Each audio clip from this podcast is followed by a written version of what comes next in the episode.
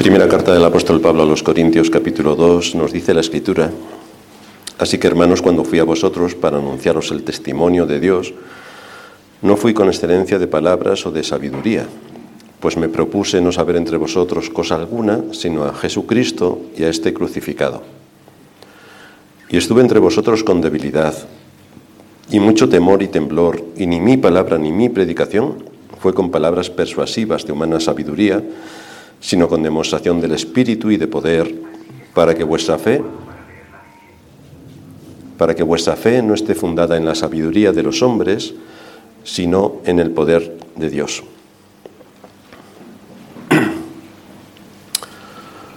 La Biblia nos enseña que Dios es el creador y que también nos ha dado su palabra estableciendo un protocolo por el que los hombres deben acercarse a Él.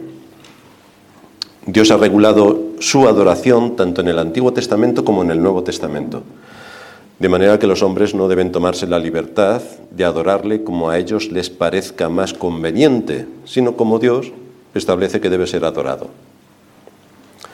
Este principio descansa en tres aspectos. El primero, que Dios debe ser el centro de nuestra adoración. Toda la cristiandad estaría de acuerdo en esto. El segundo, que Él es el único que puede establecer el modo apropiado de adorarle. Aquí la cristiandad empezaría a tambalear. Él es el único que puede establecer el modo apropiado de adorarle, aunque quizá puedan ser convencidos a aceptar que sí. El tercero, que Dios nos ha revelado su voluntad en las Sagradas Escrituras respecto a esto, Quizá la mayoría de los creyentes estarían totalmente de acuerdo con estas tres premisas. Sin embargo, es más fácil hablar que aplicar. Dios ha establecido un protocolo para que nos acerquemos a Él en la adoración como iglesia, como un cuerpo que somos, y es ese protocolo el que debemos usar, no el que produce resultados aparentes, sino lo que Dios determina. Así que vamos a dividir nuestro sermón en cinco puntos. El primero es que Dios determina la adoración. Dios determina la adoración. El segundo, el hombre no determina la adoración. El tercero, la Biblia condena la intromisión del hombre. Cuarto, un recordatorio. La iglesia es la casa de Dios. Y quinto, no se pueden añadir a la adoración prácticas extrabíblicas. No se puede añadir nada. Así que vamos a ver si esto es así y si lo podemos defender con argumentos bíblicos. El primero, es Dios quien determina la manera correcta de acercarnos a Él en la adoración. Esto no solo es así por la autoridad de Dios, sino por el hecho de que Dios es Dios. La adoración no es otra cosa que la respuesta del hombre a la revelación que Dios nos da de sí mismo en las Sagradas Escrituras. Porque a lo mejor las Sagradas Escrituras Dios nos las ha dado para algo. No podemos vivir como si no existieran. Por lo tanto, si Dios se ha revelado a sí mismo en las Sagradas Escrituras, más nos vale a los cristianos atender lo que Dios ha enseñado y revela de sí mismo en las Escrituras. Desde luego nosotros no podríamos conocer absolutamente nada acerca de Dios si Él no hubiera tomado la iniciativa de revelarse. No sabríamos nada. Veríamos el mundo y la creación, pero nada más. En el texto que leíamos en Deuteronomio 4, vemos que la razón que se le da al pueblo de Israel para prohibir el uso de imágenes en la adoración a Dios es el hecho de que ellos no vieron ninguna imagen de Dios cuando descendió al monte Sinaí para darles para darle las tablas de la ley a Moisés. No visteis nada. Si el pueblo trataba de representar a Dios a través de alguna figura física, como sí que hicieron con el becerro de oro, pero si el pueblo trataba de representar a Dios a través de alguna figura física, lo representarían erróneamente, porque Dios es espíritu. Dios es espíritu. Así que no estarían adorando a Dios, sino a una estatua, Por lo tanto, estarían cayendo en la idolatría. Y este es el mismo argumento que usaría muchos siglos después nuestro Señor cuando trata el tema de la adoración con la mujer samaritana. El Señor le dice, Dios es espíritu, y los que le adoran en espíritu y en verdad es necesario que le adoren, porque Dios es espíritu. Así que es Dios quien determina cómo debemos adorarle.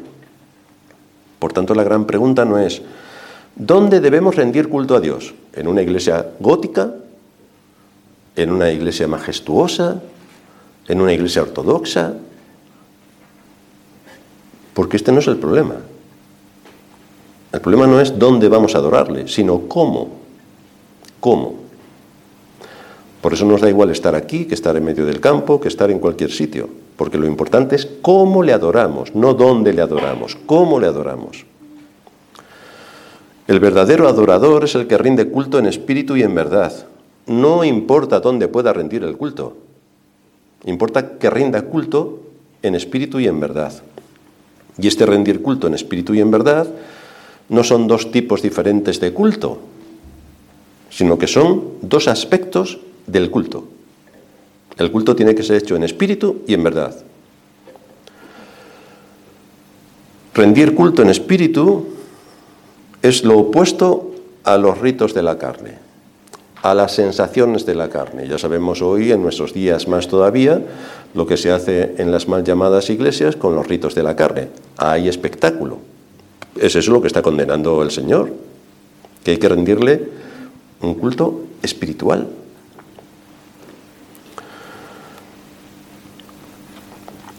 Rendir culto según la verdad es, hacerlo de acuerdo a la revelación que él mismo ha dado en las escrituras, no según nuestras opiniones, no según de acuerdo a la moda del momento en el que nos ha tocado vivir, sino de acuerdo a la enseñanza de las escrituras. Estos son los adoradores que Dios acepta, los que adoran en espíritu y en verdad. No con música psicodélica y no con imágenes, en espíritu y en verdad.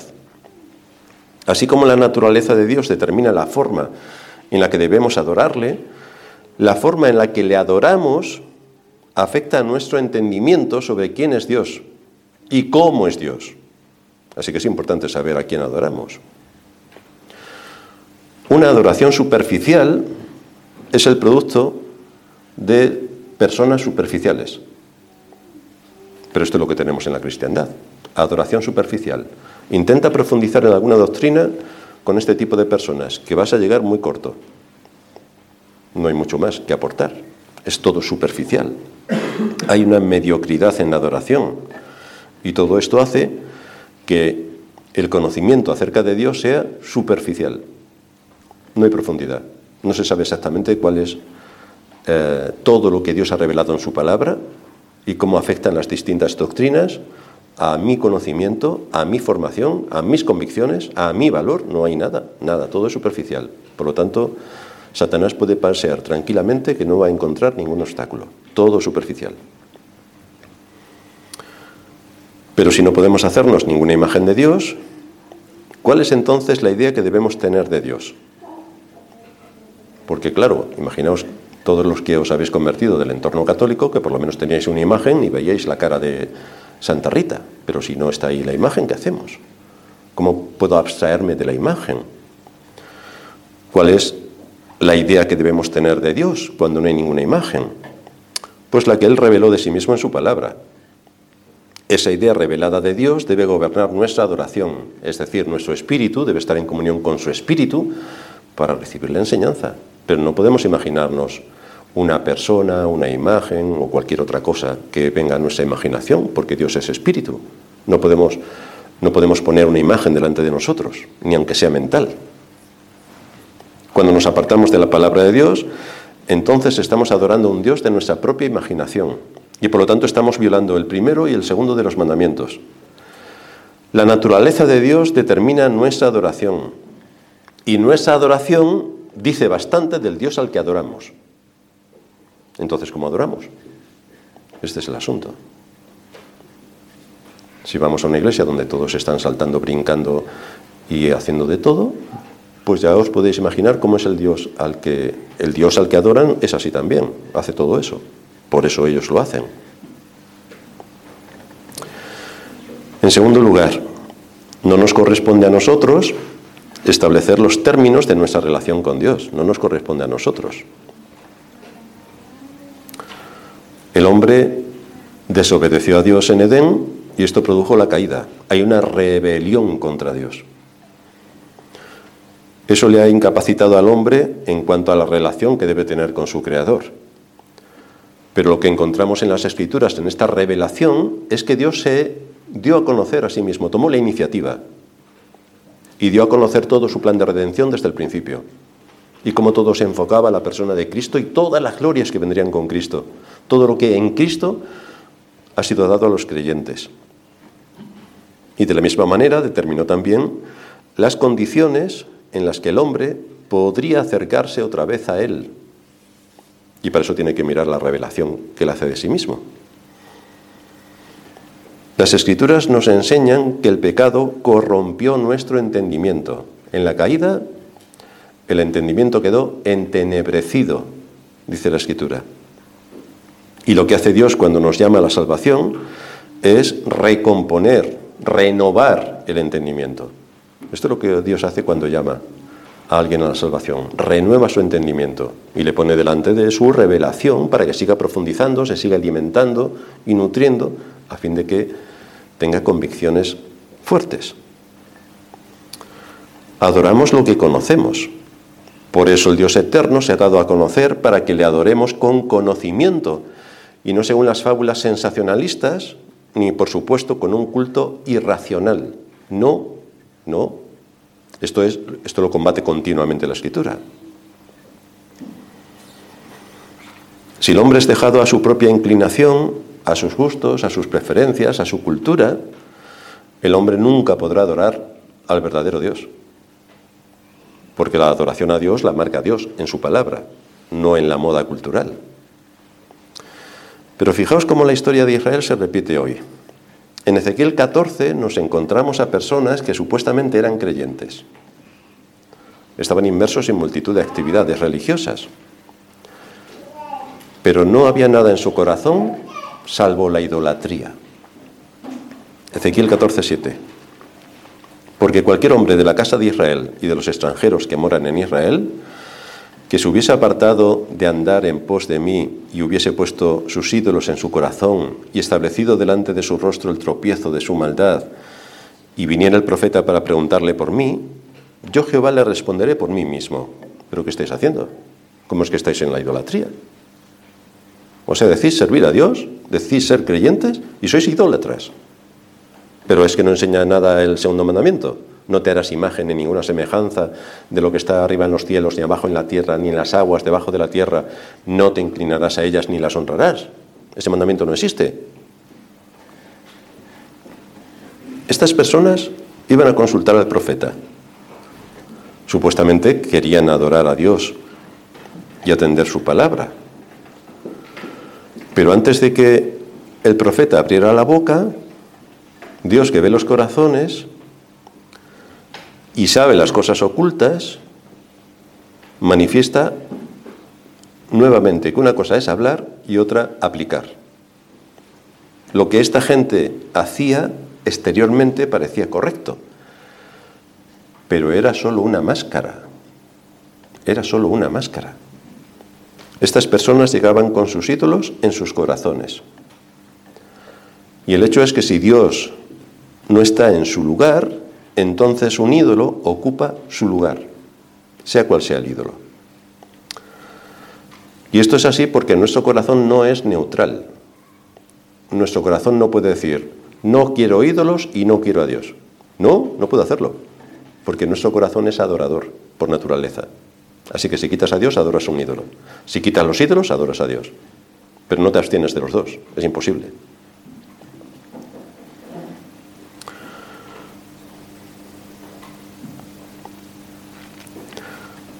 Esto es lo que pretende hacer el hombre de este mundo.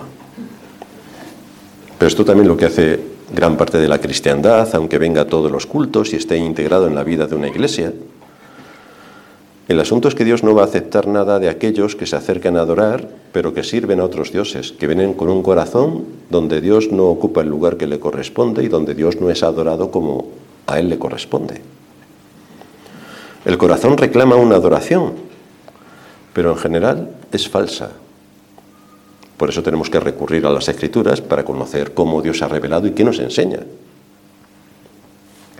Dice Pablo en Primera de Tesalonicenses 1:19, ellos mismos cuentan de nosotros la manera en que nos recibisteis y cómo os convertisteis de los ídolos a Dios para servir al Dios vivo y verdadero. Así que aquí vemos una obra de regeneración que, que, que produjo el Espíritu Santo para atraer de las tinieblas a la luz a un gran número de personas. ¿A quién sirves? Sería la pregunta. ¿Servimos a Dios, adoramos a Dios o a quién servimos? ¿Quién tiene tu corazón? ¿Quién es el que domina tu corazón? ¿Quién controla tu tiempo y tus fuerzas? Porque cuando respondas a estas preguntas te vas a dar rápidamente cuenta cuál es tu ídolo. A tu ídolo le dedicas la mayor parte del tiempo. Tampoco vale que alguien diga, bueno, es que yo tengo que trabajar ocho horas. Entonces, ¿ese es mi ídolo? Hombre, pues no. Además, trabajas con mucho sufrimiento. Ese no será tu ídolo. Pero si fuera de todo ese ámbito de responsabilidad, tu tiempo se lo lleva a otra cosa, pues ahí tienes una identificación de quién es tu ídolo. Pero con este ídolo, con este ídolo que puedas tener, ¿qué hará por ti cuando necesites ayuda? ¿Qué hará por ti? Cuando estés en medio de la prueba, ¿qué hará por ti ese ídolo? Mi ídolo es el fútbol. Pues en medio de la prueba invoca el fútbol, que seguramente vendrá, ahora no me acuerdo de ningún futbolista, vendrá Bullingham, creo que se llama, vendrá a ayudarte. Invoca el trabajo, a ver si el trabajo viene a ayudarte. A ver si tu jefe viene a ayudarte. El corazón desde luego nos engaña por todos los medios. Nos conduce por unos senderos que parecen agradables al principio, pero luego sacan todo de ti y te abandonan. Ahí te quedas. Y el día que tengas que comparecer ante Dios, en su tribunal, podrás comprobar con horror que a donde te condujeron esos ídolos o tus deseos es literalmente al infierno. Así que este es un asunto importante, como para no tratarlo. La adoración a Dios, que condiciona o debe condicionar toda nuestra vida, nuestra comprensión de Dios y todo lo que esto conlleva. En tercer lugar, la Biblia condena expresamente todo tipo de adoración que no haya sido ordenada por Dios. Es lo que condena. Todo tipo de adoración que no haya sido ordenada por Dios. Deuteronomio 4:12. No añadiréis a la palabra que yo os mando, ni disminuiréis de ella, para que guardéis los mandamientos de Jehová vuestro Dios, que yo os ordeno. No dice que yo os sugiero, si os parece bien, ¿no? Este es un mandato. Yo os ordeno. Y más adelante, en Deuteronomio 12:32, Cuidarás de hacer todo lo que yo te mando, no añadirás a ello, ni de ello quitarás. Así que no puedes hacer nada, si Dios ya lo ha establecido. Hacer una cosa o la otra, añadir o quitar, se considera en las Escrituras un acto de rebelión. El Espíritu Santo guió a los autores sagrados a dejar en el relato bíblico un registro de las consecuencias fatales de tomar en poco estas advertencias, que la Biblia es clara en apuntar. Algunos ejemplos, uno que sabéis que ya hemos mencionado en ocasiones anteriores, Nadab y Abiú, los hijos de Aarón. Fueron castigados por encender en el tabernáculo de reunión un fuego extraño que Dios no había mandado. Levítico 10. Nadab y Abiú, hijos de Aarón, tomaron cada uno su incensario y pusieron en ellos fuegos, sobre el cual pusieron incienso y ofrecieron delante de Jehová fuego extraño que él nunca les mandó. Y salió fuego de delante de Jehová y los quemó y murieron delante de Jehová. Pero tenían buena voluntad, encima que trabajan los pobres.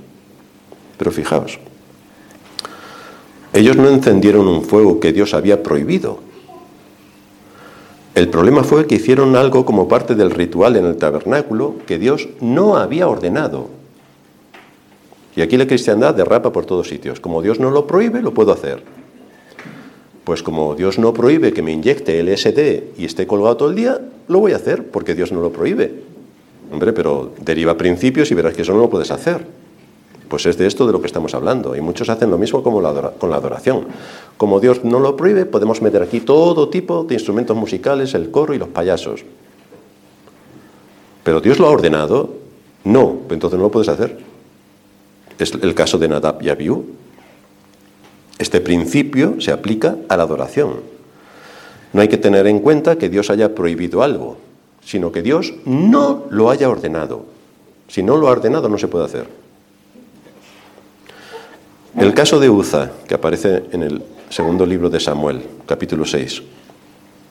Cuando Israel recupera el arca de mano de los filisteos, David decide transportarla a Jerusalén, según las indicaciones de los sacerdotes filisteos, que tenían que tener un carro nuevo tirado por bueyes. Y así, tranquilamente, Samuel lo aceptó, perdón, David lo aceptó. Esta era una forma bastante práctica de llevar el arca toda engalanada en este carro nuevo. El problema es que eso no es lo que Dios había establecido. Eso no es lo que Dios había mandado. Y eso le costó la vida a Uza cuando intentó sostener el arca que se estaba cayendo del carro. Y para que no se cayera y se destrozara, Uza la paró, pues murió. Cuando David quiso transportar el arca por segunda vez, tuvo mucho cuidado de hacerlo según Dios establecía. Y en el libro primero de Crónicas, capítulo 15, versículo 2, se nos dice, entonces dijo David, el arca de Dios no debe ser llevada sino por los levitas. Esto es lo que Dios ordenaba. Porque a ellos ha elegido Jehová para que lleven el arca de Jehová y le sirvan perpetuamente. Pues aquí tenemos como David supo lo que Dios había ordenado y se ciñó a lo que Dios había ordenado no a lo que Dios había prohibido, sino a lo que Dios había ordenado. Algunos piensan, bueno, esto era cosa del Antiguo Testamento, pero nosotros ya con el Nuevo podemos hacer lo que nos dé la gana. Pues la respuesta es que no. Cristo acusó a los fariseos de adorar a Dios en vano al enseñar como doctrinas mandamientos de hombres. Y a la mujer samaritana le hizo saber que la adoración de los samaritanos era inaceptable, porque no tomaban en cuenta toda la revelación de Dios, solamente el Pentateuco, los cinco primeros libros de la Biblia, el resto lo desechaban. Pues el Señor les reprendió por esto. Y Pablo dice en Colosenses 2, si habéis muerto con Cristo en cuanto a los rudimentos del mundo, ¿por qué, como si vivieseis en el mundo, os sometéis a preceptos tales como no manejes, ni gustes, ni aun toques, en conformidad a mandamientos y doctrinas de hombres, de hombres, cosas que todas se destruyen con el uso? ¿Por qué, te, ¿Por qué tomas en cuenta todo lo que hace tu cultura y no tomas en cuenta lo que dice la escritura? Tales cosas tienen a la verdad cierta reputación de sabiduría en culto voluntario, es decir, en hacer lo que a mí me parezca, en humildad, porque si hay alguien humilde en el mundo, son los cristianos. ¿Qué humildes son? Se creen ellos. Y en duro trato del cuerpo, sobre todo cuando vemos en Semana Santa a los católicos que se flagelan con, con látigos la espalda. Esto es fantástico. Pero no tienen valor alguno contra los apetitos de la carne. Esto no mortifica el pecado. Y la palabra griega que Reina Valera traduce aquí como culto voluntario significa literalmente culto elegido por uno mismo una adoración falsa. A esto se está refiriendo Pablo. Hay gente que va a hacer un culto voluntario, es decir, vamos a hacer un culto según a nosotros nos apetezca, pero no según Dios. Pablo dice que este tipo de adoración inventada por uno mismo puede tener cierto, cierto grado de sabiduría, pero no tiene ningún valor. Algunas personas se sienten atraídas por todo lo que produzca en ellos una especie de éxtasis religioso. Bueno, ¿quién no va a, querer tener un éxtasis religioso? Independientemente de si esto es aceptado o no por las escrituras. Se mueven por las emociones, las emociones. Si las emociones se me llenan, es que entonces estoy en el lugar que tengo que estar, es decir, en el infierno. Podemos estar creyendo que adoramos a Dios cuando realmente no lo estamos haciendo, según las escrituras. Muchos creen que cuando experimentan cierto tipo de emociones, esto significa que están adorando. Pero es realmente falso. Este tipo de emociones hace que la gente hacen que la gente encaje en poca cosa lo que pudieran aprender con la vida real, porque no se parecen nada. Lo que aprenden en la iglesia luego no se puede aplicar en la vida real, porque hablan de decretar, de demonios y de todo tipo de fantasías animadas de ayer y hoy, parece la Warner Bros., pero luego en la vida real cómo lo aplican. Nosotros venimos a adorar a Dios, es lo que cada creyente debería tener claro. Venimos en el día del Señor a adorar a Dios. Venimos a ser enseñados por Él, con el propósito de que nos muestre el camino y nos instruya en cómo hemos de pensar y de actuar. El matiz aquí es que yo no voy a la iglesia a sentir que adoro, voy a adorar, no sentirlo, voy a adorar. Ahora bien, cuando yo adoro, lo siento. El que verdaderamente adora, lo siente. Pero no todo el que lo siente, adora. Y de esto no nos podemos abstraer. No todo el que lo siente adora. Para adorar nos tenemos que ceñir las escrituras.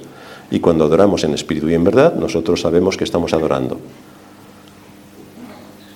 Pero si nos gobierna el sensacionalismo, a nosotros nos parece que adoramos, pero no lo estamos haciendo. Estamos rindiendo un culto falso. Fijaos otro ejemplo, Ezequiel 8:14. Me llevó a la entrada de la puerta de la casa de Jehová, que está al norte, y he aquí mujeres que estaban allí sentadas endechando a Tamuz. Atención, que estamos en el pueblo de Israel. Aquí están las israelitas. Como vivimos en el mundo, ¿qué hacen los cristianos en el mundo? Pues hacen un copy pega del mundo y lo incluyen en la iglesia. ¿Qué hacían los israelitas? Exactamente lo mismo. Tamuz. Allí estaban sentadas las mujeres endechando a Tamuz. Así que nos encontramos a mujeres del pueblo de Israel, por tanto supuestas creyentes, en el recinto de la casa de Dios. ¿Y qué están haciendo estas mujeres? Están sirviendo a Dios, podría uno deducir. Están aprendiendo algo más acerca de su palabra. Están atendiendo sus mandamientos. Pues no, no están haciendo nada de esto están endechando a Tamuz. Tamuz era un dios que estaba considerado como el protector de la agricultura y de los rebaños. Se le representaba muriendo cada año y renaciendo en la primavera, durante las crecidas de los ríos y como todo se inunda de vegetación. Las mujeres sentadas a la puerta del templo lloraban la muerte de ese Dios como hacían los impíos. Pero ellas eran creyentes, pues hacían exactamente lo que los impíos. Ese Dios era también adorado con el nombre de Adonis en las culturas fenicia y siria. En junio, que es cuando por el calor se secan los cultivos, las mujeres paganas lloraban por la desaparición de su dios Adonis y entonces se lanzaban a su búsqueda y además este culto era un poco inmoral, tenía algunas connotaciones inmorales. Pues resulta que nos encontramos a las mujeres de Israel haciendo exactamente lo mismo que las mujeres paganas, endechando a Tamuz, es decir, llorando con gritos histéricos controladas por sus emociones. ¿A esto suena familiar en el contexto cristiano? Pero entonces, ¿cuál es la diferencia entre un pagano y un cristiano, salvo que recite cuatro versículos? Pues no hay ninguna. ¿Pero nos sirve de algo la escritura? ¿O no nos sirve de nada? Los principios y mandamientos que aparecen en las escrituras nos sirven de algo, la revelación que Dios hace de sí mismo para que nuestra conciencia esté bien asentada en los principios, ¿sirven de algo? En el mismo lugar en el que la iglesia reunida debe adorar a Dios, Allí resulta que se encuentran ritos blasfemos provocándole a Dios a ira bajo, la, bajo un manto de religiosidad y de espiritualidad emocional. Lo cierto es que es absolutamente vergonzoso que la Iglesia de Cristo no tome buena nota de la terrible situación en la que cayó, en la que cayó Israel y que hoy la cristiandad está exactamente al mismo nivel. Entonces la gente piensa, qué malos eran aquellos israelitas. Fíjate lo que hacían, pero si lo están haciendo ellos, están haciendo exactamente lo mismo. La iglesia manipula las emociones y entonces las personas piensan que están adorando, porque las emociones están siendo manipuladas. Fijaos ahora si eh, viene Fraser aquí, toca el órgano, música suavecita, y aquí yo hablando, Alguien, por favor, que si toca el violín también se ponga al otro extremo, imaginaos aquí. Y alguien que empiece a sollozar. Pues vamos, aquí todo el mundo llorando en menos de tres minutos. Manipulación de las emociones. Uno piensa que está adorando y no, te están manipulando. Esto ocurre también en la iglesia de Roma, que tiene la idolatría como parte de su liturgia. Y así les va. Pero la iglesia evangélica sigue los mismos pasos.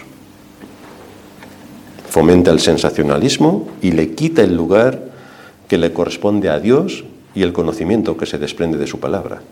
Mi pueblo pereció porque le faltó conocimiento.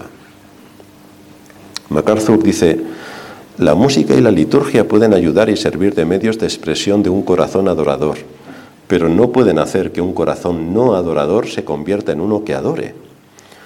El peligro es que estas cosas pueden darle a un corazón no adorador el sentimiento de que está adorando. El que siente adora, pero Dios no está siendo adorado. Así que nosotros, ¿cuál es el propósito por el que nos reunimos como pueblo de Dios? Para venir en el día del Señor a adorarle. ¿Venimos a adorarle realmente? Porque cuando nos, cuando nos centremos en adorar a Dios, lo vamos a sentir. Pero si venimos a que nuestras emociones se disparen, no vamos a adorar a Dios.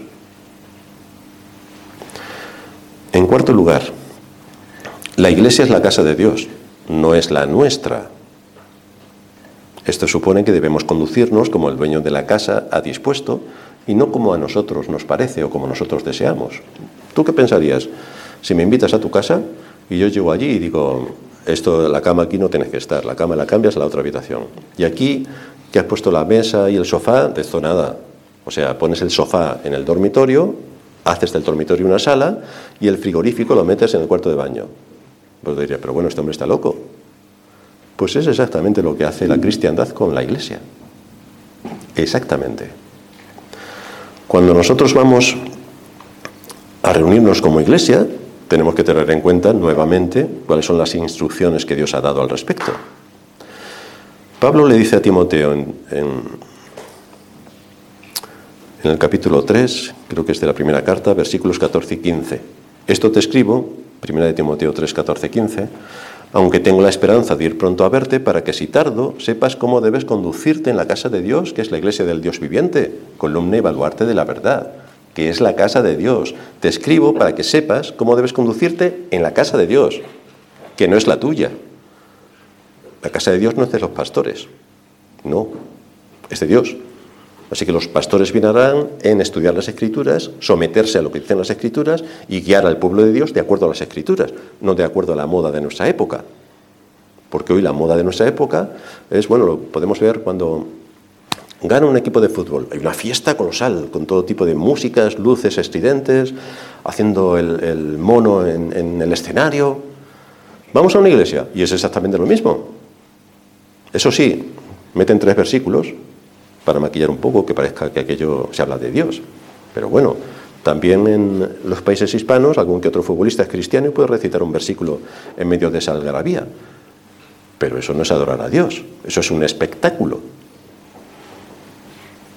Es imposible que la Iglesia pueda cumplir su función si introducimos en los cultos prácticas que no están autorizadas por las Escrituras. Por esta razón la cristiandad está perdida, porque no sabe dónde está. No coge la escritura, sino que coge su conveniencia, coge la moda del mundo y sigue sus pasos. Pues no hay iglesia. En quinto lugar, No adoramos correctamente cuando añadimos prácticas extrabíblicas para hacer la adoración más atractiva. Porque soportar un sermón 45 minutos, queridos hermanos, esto es... Tiene uno que estar bien formado mentalmente. Pero claro, todos los que han ido a la universidad a estudiar han tenido clases de más de 45 minutos y por eso han obtenido su licenciatura. Entonces nosotros estamos en la universidad. Es exactamente a lo que nos exponemos. Tenemos que aprender a adquirir conocimiento y el conocimiento lo adquirimos exponiéndonos por medio de los pastores que Dios ha dado a su iglesia a la enseñanza, donde se tiene que desgranar todo el contenido de las escrituras, se tiene que argumentar y se tiene que mostrar para ver cuáles son los fundamentos de la fe que Dios nos ha dado. Cuando se adora según la, moda de la época, entonces estamos diciendo que hay cosas útiles para nosotros que Cristo no mandó ni enseñó en su palabra inspirada. O sea que el Espíritu Santo se le pasaron algunas cosas que nosotros, en fin, viviendo en el siglo XXI, que somos muy inteligentes, como cualquiera que se mira al espejo puede comprobar, pues estamos por encima del Espíritu Santo. Pero eso es lo que se está deduciendo de este tipo de afirmaciones cuando se introducen otras cosas en el culto público. esto contradice abiertamente todo lo que la escritura afirma respecto a su autoridad. Segunda de Timoteo 3:16. Toda la escritura es inspirada por Dios y útil para enseñar, para redarguir, para corregir, para instruir en justicia, a fin de que el hombre de Dios sea perfecto, enteramente preparado para toda buena obra. Debemos atender la escritura porque está inspirada.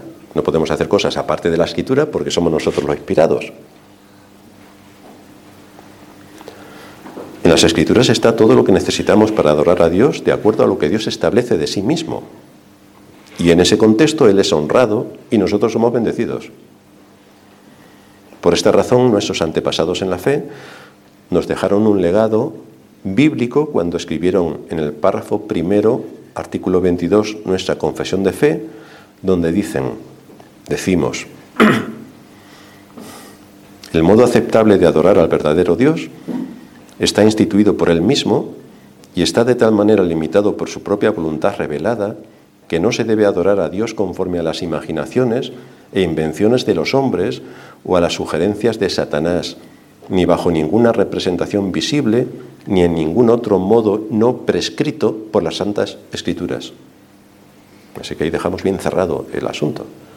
Sea Dios veraz y todo hombre mentiroso, las escrituras, vamos a las escrituras.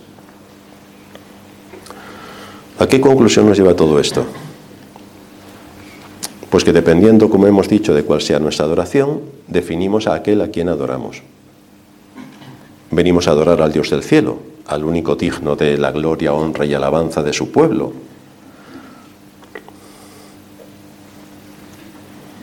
Fijaos que la conversación de Cristo con la samaritana le revela algunas cosas interesantes. Juan 4:23.